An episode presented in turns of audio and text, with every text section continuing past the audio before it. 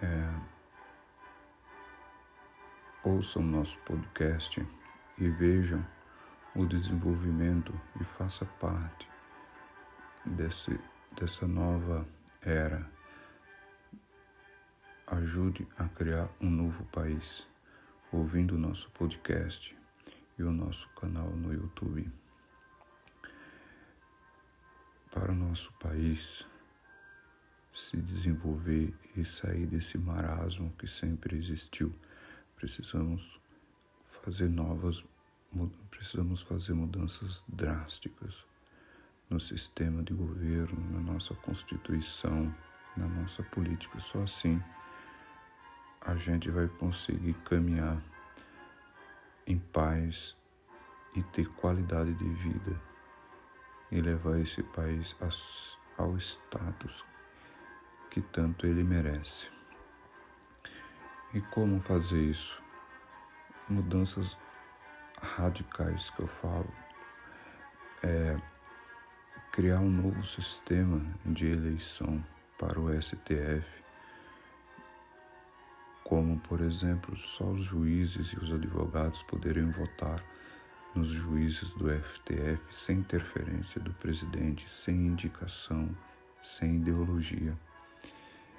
É, os deputados, a Câmara dos Deputados, pelo menos a metade ser nomeados através de concurso, a outra metade através do voto, diminuir drasticamente seus salários, seus privilégios, suas, suas assessorias e seu modo de gasto. As empresas brasileiras, né, as estatais, ser dirigida por executivos competentes e profissionais não indicados pelo presidente, tirar o poder do presidente de empresário, não misturar política e empresa, dividir o lucro das empresas brasileiras com o povo, seja através da educação ou dando o dinheiro mesmo ao povo, pagar os, o, o erro que aconteceu com a escravidão pagar ao povo preto pelo o sacrifício que eles fizeram por esse país. Essas são as mudanças estruturais que precisamos para que o país caminhe, deixe esse passado de marasmo para trás e olhe para frente e siga seu caminho livre e em paz. Precisamos fazer mudanças duras.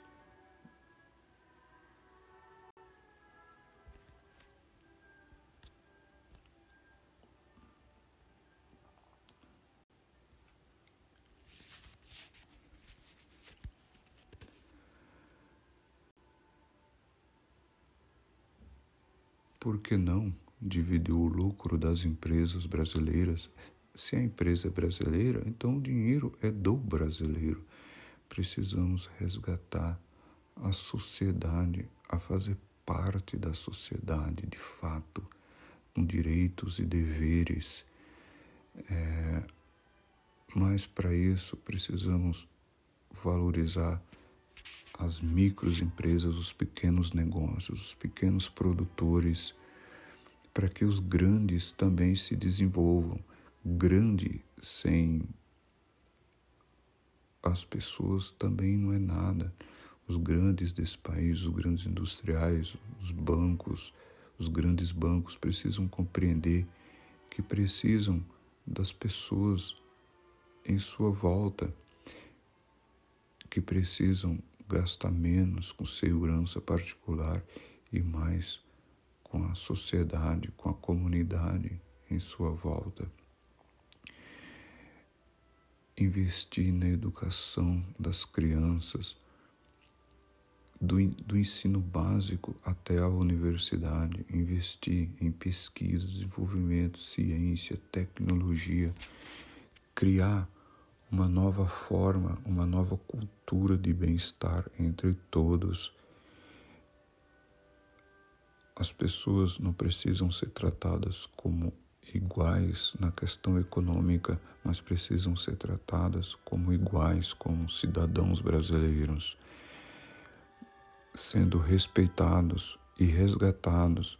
Nós temos por volta de 50 milhões de pessoas no Brasil, 50 milhões de brasileiros que não fazem parte da sociedade ativa, que não têm direitos nem deveres, que são excluídos. As empresas, as microempresas brasileiras vivem à margem da sociedade, sem nenhum tipo de proteção, não têm acesso à saúde, as microempresas falando não têm acesso à saúde, não têm acesso a recursos financeiros, não têm acesso à segurança e não têm acesso à educação. É assim que vivem as, as microempresas brasileiras, sendo que essas micros são aquelas que cuidam de toda essa população que é marginalizada pelo Estado, abandonada pelo Estado e abandonada por todas as grandes institu instituições desse país, abandonada pelos, pelas grandes religiões, pelas grandes ONGs.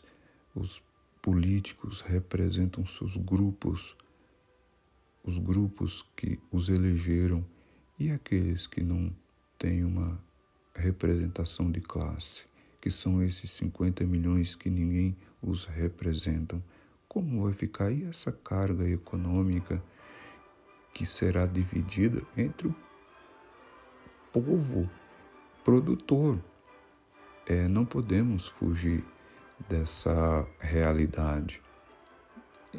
Os grandes industriais serão que vão, será que conseguirão ficar imune quando essa crise, essa bolha que está sendo criada explodir? Será que vai ser mais fácil sair do país, abandonar todo mundo? Não é bem assim. Pensemos, senhores e senhoras, o que faremos nesse momento? Esse momento é agora. Todas essas crises de, de raças, crises econômicas, isso tudo que está acontecendo